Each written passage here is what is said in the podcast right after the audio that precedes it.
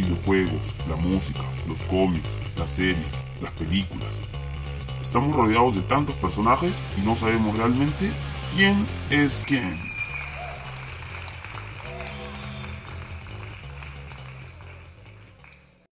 Bienvenidos a otra edición de ¿Quién es quién? En este nuevo episodio del podcast hablaremos de otro peleador. En este caso será el mundo de la lucha del entretenimiento. Hoy hablaremos del castigador, de El Undertaker.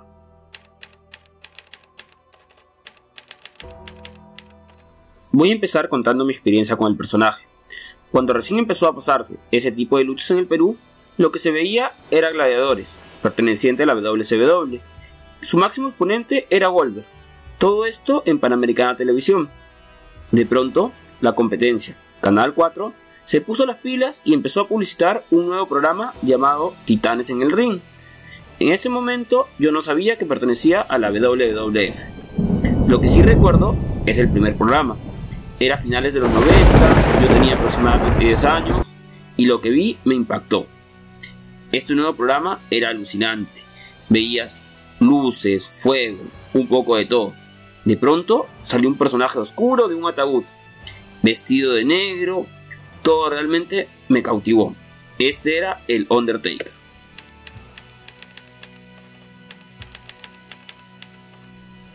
Esta semana, Mark Calaway que es su verdadero nombre, se despidió del mundo del wrestling. Como declaró en una reciente entrevista para el diario Marca, nunca pensó que su personaje duraría 30 años. La primera aparición fue el 22 de noviembre de 1990, en un evento llamado Survivor Series. Inicialmente se le llamaba Kane The Undertaker, pero a Callaway no le gustaba el nombre y se deshizo de la primera parte. Posteriormente, Kane fue usado para crearle un medio hermano de ficción con ese nombre. El personaje era trabajadísimo.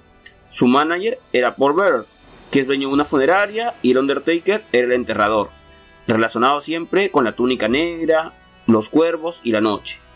Además, poseía poderes sobrenaturales, como manipular el fuego o incluso teletransportarse.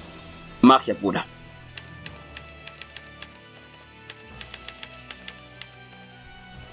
El autor intelectual de este personaje fue el dueño de la compañía, Vince McMahon. Se dice que lo tenía creado, solamente le faltaba un personaje grande, sin personalidad, que pudiera llevar un sombrero, una túnica negra. Así apareció Callaway. Antes había pertenecido a la WCW sin ningún éxito. En ese entonces, nadie imaginaría que el personaje llegaría a ser tan exitoso, que tendría tantos fans, ni menos que duraría exactamente 30 años. En su primer WrestleMania derrotó a Jimmy Snuka, con un movimiento de remote que se volvería mítico, la tumba rompecuellos. Este consiste en levantar a su oponente de la cabeza entre las rodillas y sin abrir las piernas dejarse caer para golpear la cabeza del adversario contra el cuadrilátero.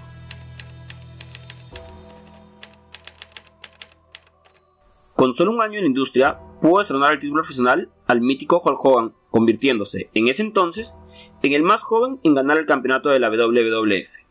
Este récord fue superado en 1993 por Yokozuna, lo cual lo convirtió en uno de sus grandes rivales. Otro con el que tuvo rivalidad fue Mankind. Hay un episodio muy recordado, que fue la celda infernal de 1998.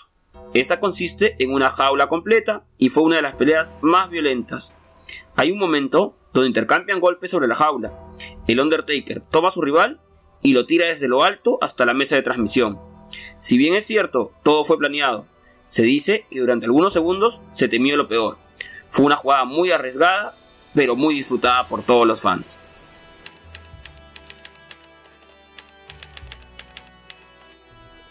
En este nuevo milenio se le intentó reinventar como motociclista, pero no funcionó del todo. El Undertaker oscuro era el preferido de los fans. A lo largo de su carrera, destacan 8 veces el título mundial, 3 veces el título pesado, y también seis veces campeón del título de parejas con su medio hermano Kane. Además, ha ganado Royal Rumble en una ocasión, un gran legado.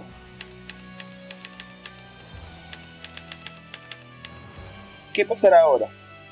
Este adiós no llega a ser por todo lo alto debido al coronavirus. No ha podido tener al público de lado. Sin embargo, hay una programación especial por la WWE Network. Se ha anunciado un documental de World of Destruction, que es la dupla que tiene con Kane, También se ha lanzado otro donde habla de su rivalidad con Randy Orton. Además, se ha ofrecido mucho contenido para desgranar las profundidades del personaje.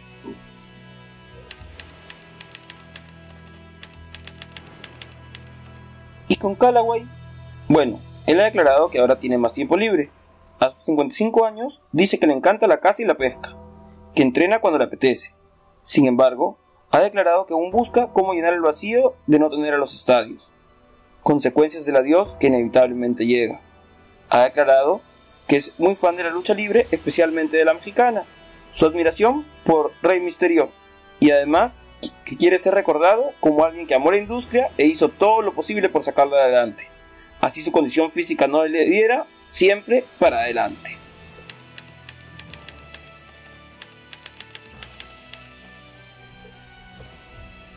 Este programa ha sido un pequeño homenaje a un icono de mi niñez. Espero que les haya gustado y los invito a estar atentos a nuestro próximo episodio. Los dejo, como todas las semanas, con la canción que les recomiendo. En esta ocasión es una del grupo Motorhead y tiene el título Ace of Spades.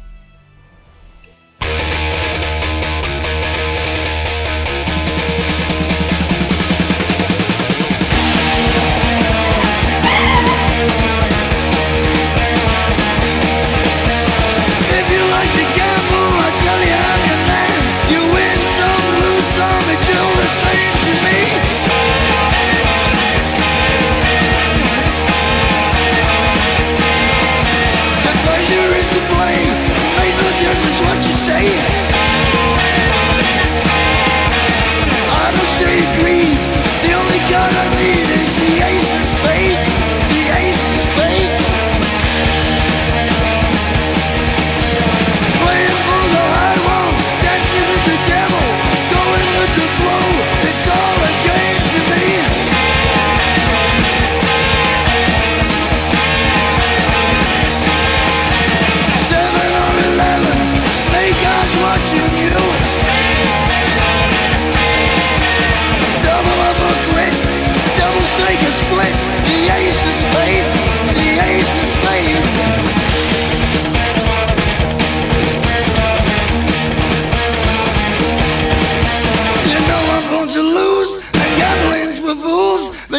way I like it, baby. I don't wanna live forever.